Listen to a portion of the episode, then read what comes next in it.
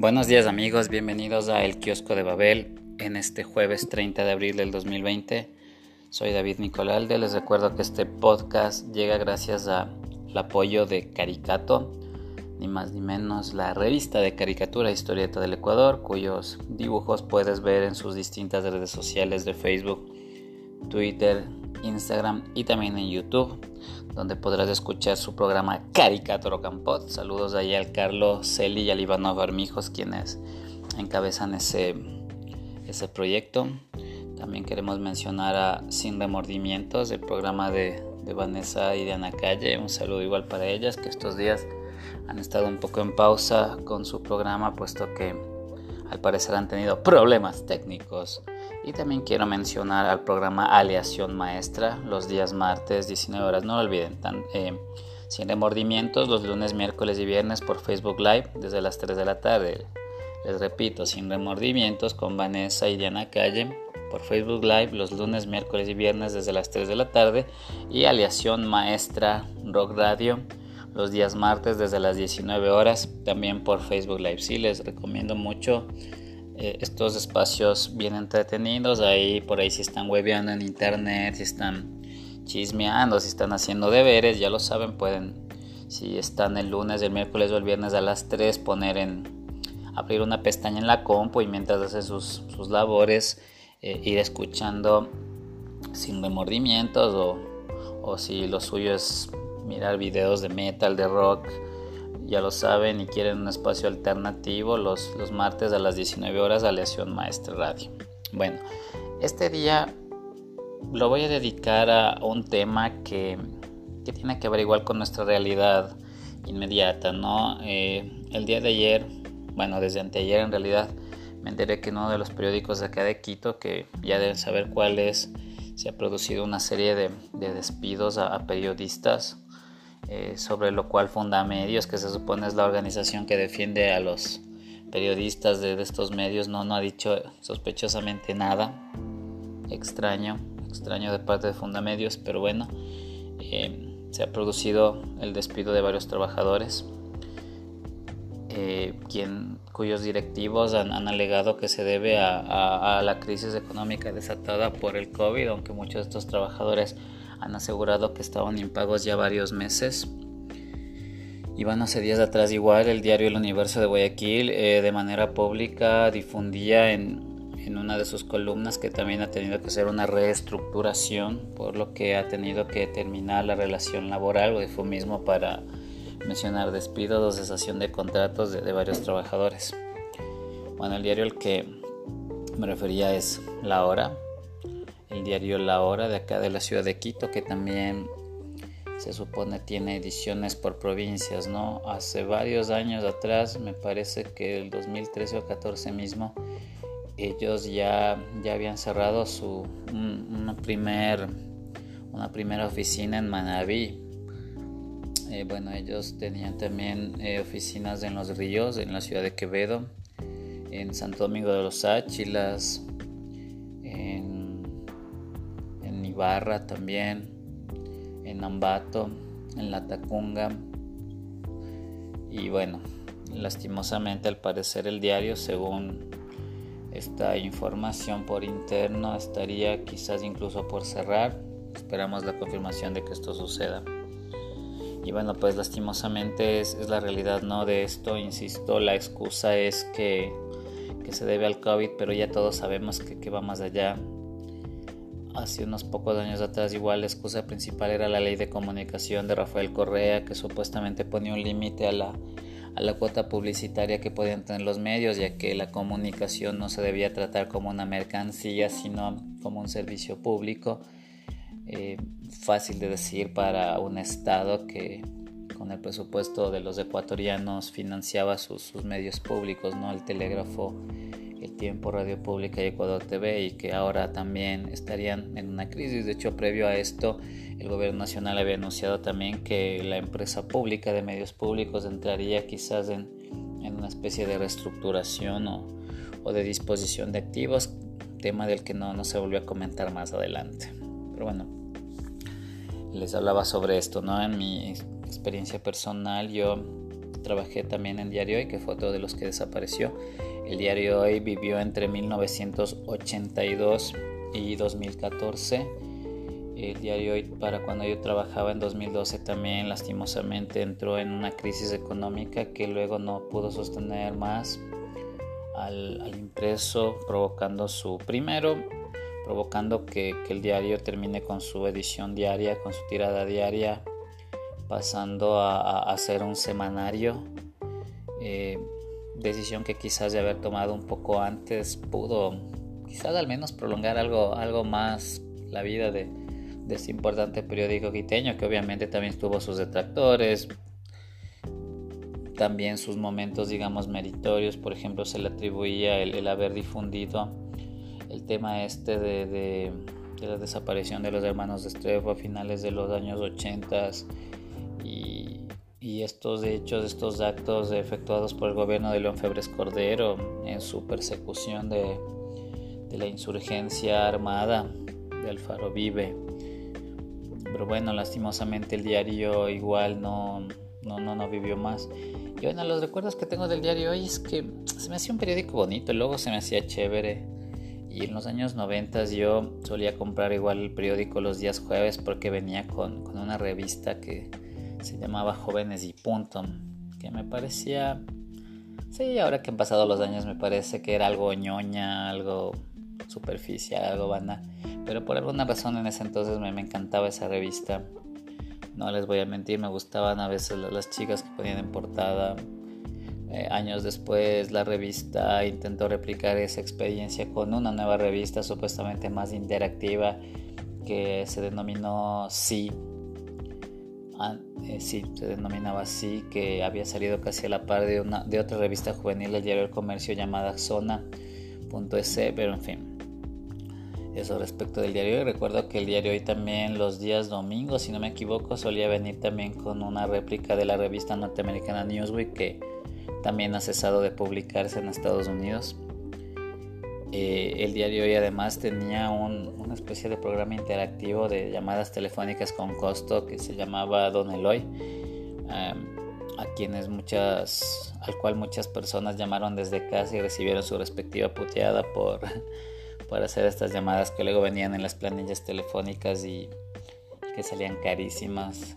Valeria Gangoten es una de ellas. Vi un beso y un abrazo conté ella una vez que, es más, en más de una ocasión le, le jalaron de las orejas por, por llamar al Don Eloy. Y, bueno, si tú también llamaste al Don Eloy, escribe por favor en, en nuestra caja de comentarios en donde difundamos este podcast, ya sea en redes sociales o, o en el mismo sitio de Anchor FM o Public FM donde se publique esto, en fin eso les decía de hoy, ¿no? Y bueno, me pareció un periódico chévere. Tenía incluso una página que publicaban en otro color que tenía información del Wall Street Journal.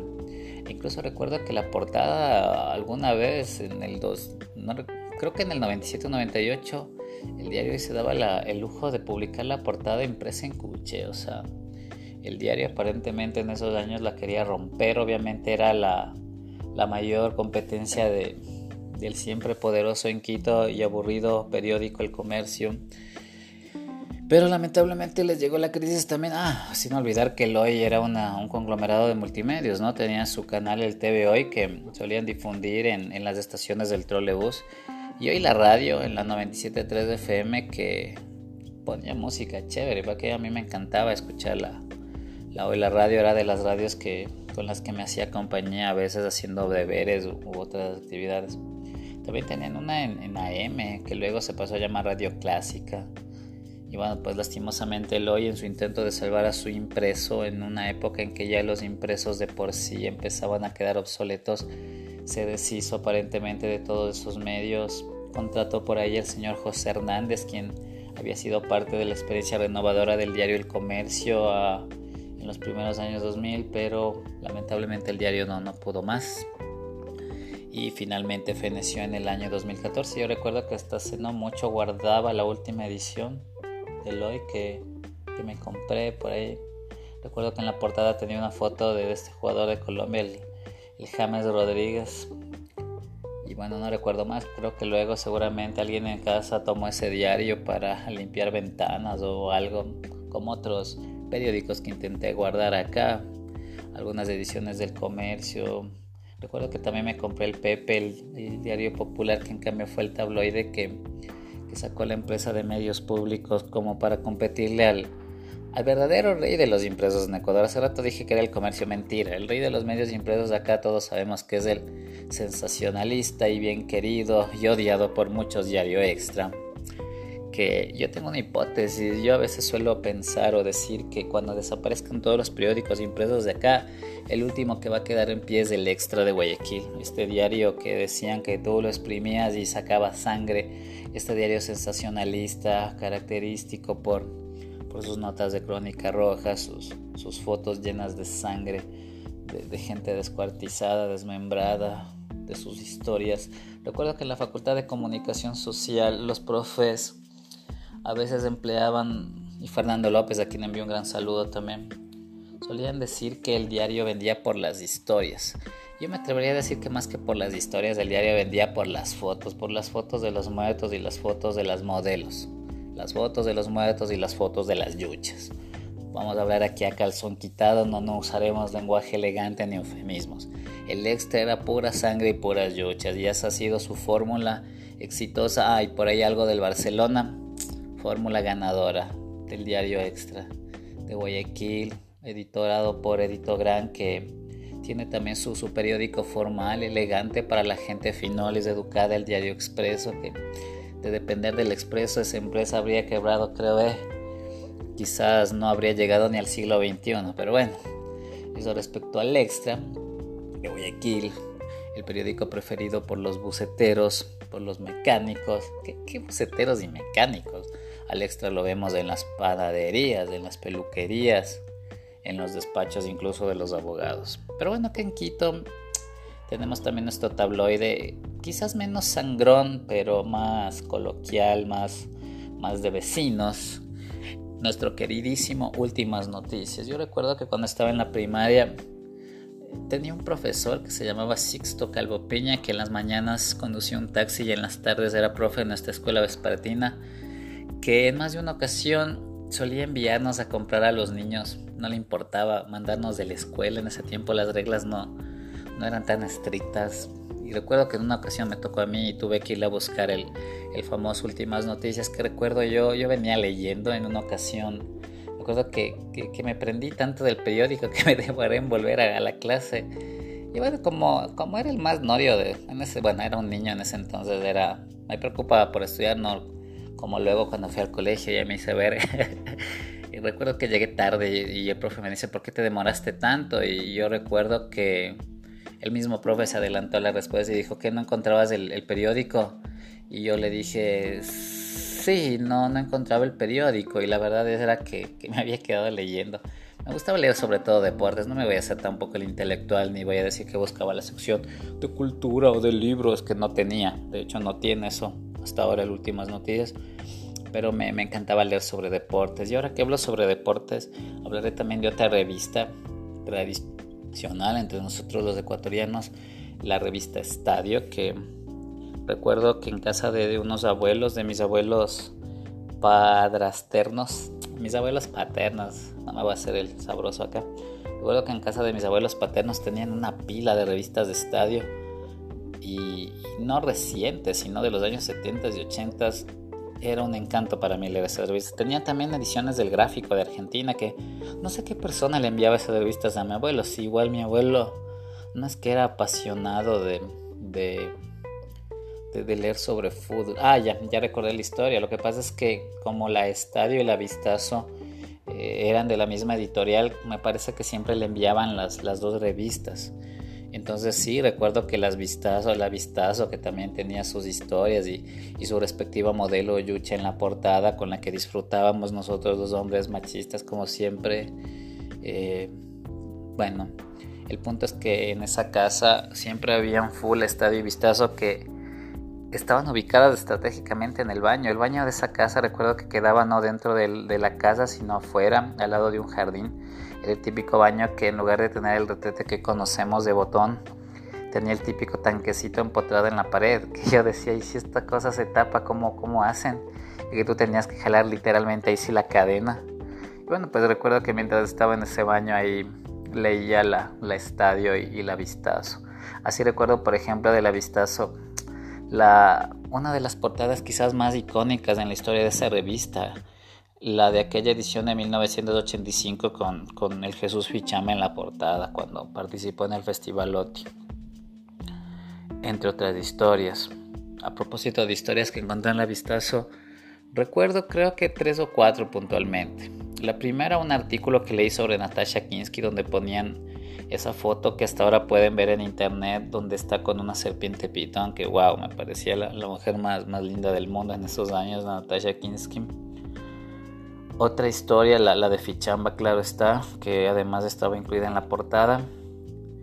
Recuerdo un artículo también que leí sobre el entonces aún en construcción aeropuerto de Frankfurt, que se supone es uno de los más grandes del mundo. Claro que luego llegaron los, los de Dubai y de otras ciudades, pero que en ese tiempo se le pintaba como el, mega aeropuerto a ese de Frankfurt en Alemania.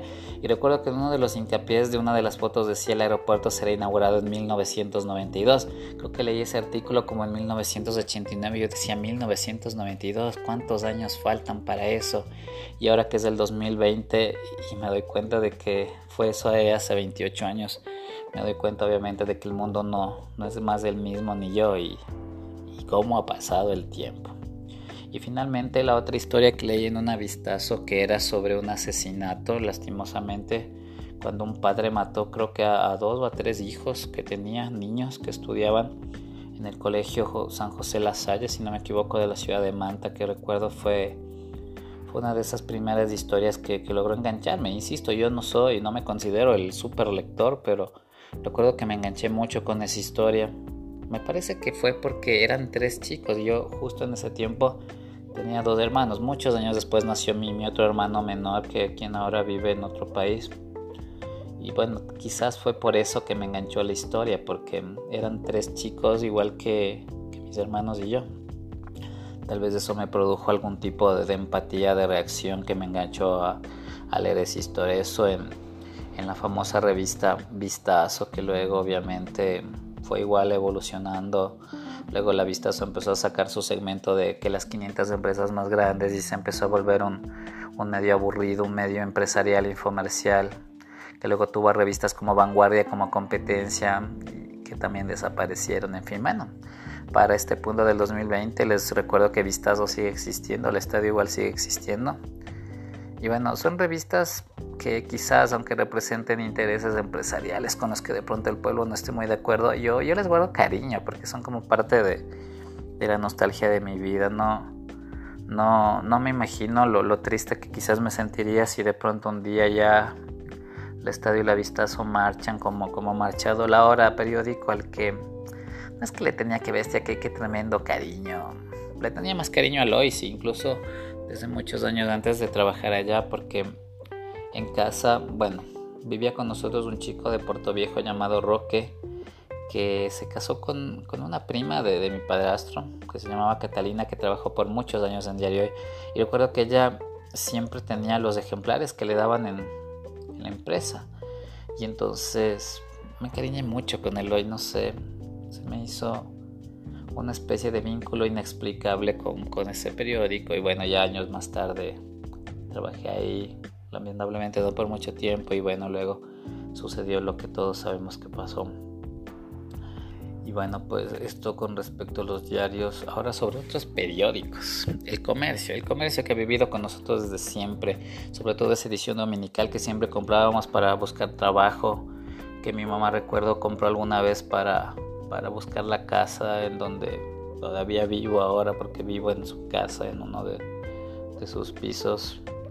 Eh, y bueno, pues las revistas que publicaba el comercio eran chéveres. La pandilla, recuerdo la edición de La pandilla de los años 80, ahí con sus personajes Malinche, Agua Clara.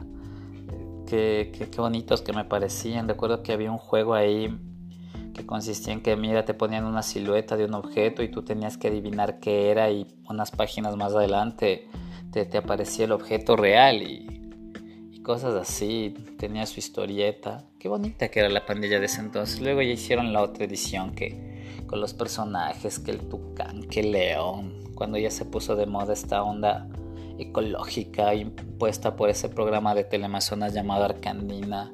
Y luego ya, ya se fue al carajo y luego ya se pasó a llamar Super Pandilla. Bueno, los tiempos cambian, supongo, con los niños igual, pero bueno, le guardo nostalgia también mucha a esa pandilla de antaño de los años 80 cuyos dibujos creo que me recuerdan ahora los Garbage Pelkits y por si acaso me escuchas y, y no sabes qué son los Garbage Pelkits, eran unos diseños y unos dibujitos y unos niños gorditos que bueno, los Garbage les ponían en cambio en, versión sádica, les ponían descuartizados, mutilados, hechos zombies. Y bueno, recuerdo que en ese entonces la gente consideraba diabólicos esos dibujos y por ahí hicieron la foca con eso y, y bueno, en fin. Eloy también tenía su revista infantil, La Cometa, eh, de la que les puedo contar como anécdota que en una ocasión con mi hermano menor que se llama Israel, eh, nos dijo Catalina, que era la amiga de la familia que trabajaba en el diario, que, que enviamos un dibujo para que nos publiquen ahí. Y ahí hicimos un messenger medio mal hecho. Y luego resulta que, que, publicaron el dibujo con el nombre de David Israel. Yo me llamo David y mi hermano Israel y nos pusieron ahí como, como un solo simbionte. Yo creo que mi ñaño y yo fuimos los, fuimos los pioneros de la fusión de Dragon Ball. Ahí creo que nos publicaron ese dibujo por el 89. Quién sabe, a lo mejor el, el Goten se, basó en nuestra idea, yo qué sé. Bueno, la hora no recuerdo si tuvo alguna vez una revista infantil o no, pero sí recuerdo que tenía un, fascículo con solo caricaturas que se llamaba El Mortero, que también me parecía bacán. Yo creo que por El Mortero alguna vez le agarré cariño a la hora y, creo que trataba de comprar de vez en cuando ese ejemplar para, para tener mi fascículo del mortero por ahí alguna vez intenté guardarlos pero en fin no soy como mi amigo acumulador Lucas Tronzi quien era experto en, guardar este tipo de, cosas que por cierto me dijo durante los primeros días de la cuarentena que ya se había deshecho de ellas. Eh, bueno les decía no soy experto para coleccionar eso y, por ahí igual creo que marcharon esos fascículos de, de El Mortero. Lo mismo mis revistas jóvenes y punto del diario hoy eh, que coleccioné también por un tiempo y bueno, pues los tiempos, como les digo, han cambiado. Ah, me estaba olvidando, el universo. Obviamente acá en Quito el diario El Universo llegaba menos, pero el universo durante los fines de los 80s y principios de los 90s tenía un fascículo espectacular que publicaban los domingos y que se llamaba Para chicos con puras historietas a color. Tenían Archie, tenían Garfield, tenían Pepita, los Melaza, ponían el, el fantasma, creo, Mandrake, Flash Gordon. Chuta, y qué bacán salían las tiras todas a color, era espectacular. Yo creo que era, fue la experiencia más cercana a comprar cómics de mucha, de muchos de nosotros. Bueno, otro día hablaré solo sobre los cómics que también son un producto literario editorial, aunque muchos les digan su literatura. Creo que fue la experiencia más cercana para muchos de nosotros, chiros de hogares de clase media y baja, de, de tener cómics. Qué bonito que era el segmento para chicos de, del universo y bueno, yo le tenía envidia a los guayaquileños, me acuerdo, porque decía que bacán, estos manes tienen, tienen este segmento de, de, su periódico. En cambio acá tenemos que soportar el aburrido comercio que, que no nos pone ni una tira de nada. Y bueno, ah, tenían el Condorito también. Aunque la versión de Condorito en tiras siempre se me ha hecho más ñoña que la de las revistas completas. Pero bueno, era, era para mí la joya de ser el diario El Universo, el, segmento para chicos. Si alguna vez tú viste esos fascículos, por favor escríbenos en los comentarios. Y recuerdo que fue precisamente en, en la tienda de mis abuelos acá en Pichincha, acá en, en, el Cantón Quito, en un pueblo llamado Coyagal que queda en Puellaro, donde vi por primera vez esos fascículos. Yo no sé de dónde sacaban mis abuelos los, los ejemplares del universo y peor ahí en ese lugar tan, tan escondido de acá del Cantón Quito al que yo le denominaba el fin del mundo, que es el pueblo de Coyagal. Y bueno, ahí fue que, que, conocí. Ellos usaban como repisa en la tienda, de la tienda. Y a mí me pareció un sacrilegio que usen como, como repisa de, de, como, como papel de las repisas de la tienda. Mis abuelos tenían una tienda, mi, mi abuelo que en paz descanse y un saludo a mi abuela, que ya no trabaja desde luego. Y, y les ponían como, ustedes saben, ¿no? De esa costumbre tan típica que tenemos acá de usar el periódico para poner en las repisas de las alacenas, de las bodegas para poner los platos y esas cosas. Entonces mis abuelos hacían eso y, y me parecía terrible que, que, lo hicieran. Entonces yo recuerdo que a veces sacaba esos papeles para ponerme las historietas. Y bueno, pues cada uno, cada uno ahí, ¿no? En Santo Domingo, en cambio, donde los primos de mi mamá tenían una, una pequeña finquita y una casita de madera, eso también es bien típico de la costa, ¿no? Recuerdo que en cambio solían empapelar los interiores de la casa de madera con, con los, con, los papeles del universo. Y yo a veces me quedaba leyendo las historias ahí pegadas en, los papel, en las paredes. Recuerdo, por ejemplo, alguna vez que, que, me puse a leer sobre una liga de béisbol que había en la ciudad de Guayaquil. Eh, béisbol en Guayaquil a inicios de los años 90, ojo. Recuerdo que había un, equipo que, se llamaba Chamos o Chavos, no sé, no sé si tal vez fue fundado por un venezolano. En ese tiempo los venezolanos no eran muy asiduos de llegar acá, no venían ni de turismo.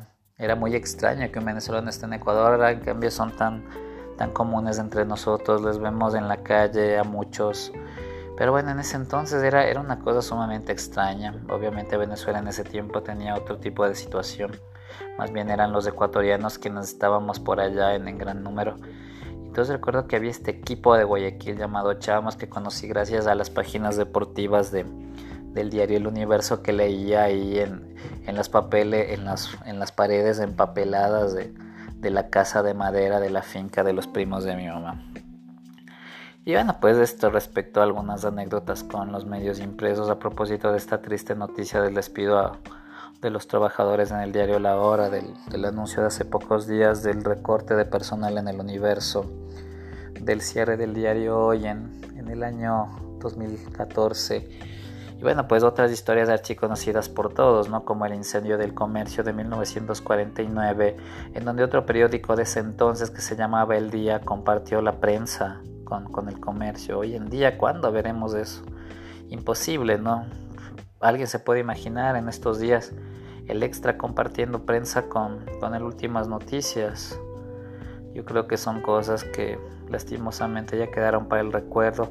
Si alguien tiene una edición del comercio y el día eh, de, publicación conjunta, chuta, sería muy interesante de, ver que, que, lo compartan. Bueno, a lo mejor tampoco el día lo hizo de gratis, ¿no? A lo mejor les alquilaron las prensas, quién sabe, pero en todo caso es un gesto que hoy ya no se vería, pues. Bueno, obviamente porque ahora también existe Internet, que, que ha sido uno de los que ha desplazado a los periódicos y a las revistas. Pero bueno, debió ser una cosa extraña y a la vez asombrosa, ¿no? Yo solía ver en la hemeroteca de la Casa de la Cultura esos periódicos, lamentablemente nunca encontré esas ediciones en donde compartieron prensa el diario El Día, que también desapareció, me parece que en los primeros años 80 o no sé si en los 70 mismos, y el diario El Comercio. Y bueno, si ustedes tienen más anécdotas sobre los periódicos de este país, sobre las revistas que se llegaron a publicar, a un saludo por cierto también a los amigos que, formaron parte de ese tabloide que vivió por unos poquitos años acá que se conocía como El Besia, donde también quise entrar alguna vez, pero no, hubo chance ya. Eh, saludos a la gente que todavía trabaja en periódicos, espero muy sinceramente que, que puedan mantener sus empleos al menos por un tiempo más hasta que esto se no perdamos la esperanza aunque sonemos necios y parezcamos bobos, esperemos que las cosas mejoren. Saludos a la gente de, comunicación social que, ejerce periodismo y no solo en, periódicos, sino también en los medios, en los otros medios tradicionales, la radio, la tele y además de los nuevos medios que, que han aparecido en internet. Bueno, pues, y para terminar también quiero enviar un saludo a mis amigos de Caricato, quienes también tuvieron su revista impresa que se editó entre 2005 y 2012 para luego también abandonar ese formato tradicional de publicación y dedicarse a la publicación digital. El tema de hoy han sido los medios impresos en nuestro país, hemos hablado de periódicos y revistas. Es un tema que me apasiona mucho, yo creo, ¿no? Pero bueno, sí me encantan. Eh, no puedo jactarme de haber leído muchos libros, pero sí de revistas y periódicos. Las revistas sí me encantan y espero alguna vez volver a hablar de este tema y, si es posible compartir experiencias con otras personas. Me despido, soy David Nicolalde, les recuerdo que este espacio, el kiosco de Babel, llegó gracias al apoyo de Caricato del programa de Facebook Live Aleación Maestra los martes a las 19 horas y sin remordimientos los lunes, miércoles y viernes a las 3 de la tarde. Un abrazo a todos, soy David Nicolalde y buenos días, buenas tardes y buenas noches en el lugar o en el tiempo en que se encuentren. Chao.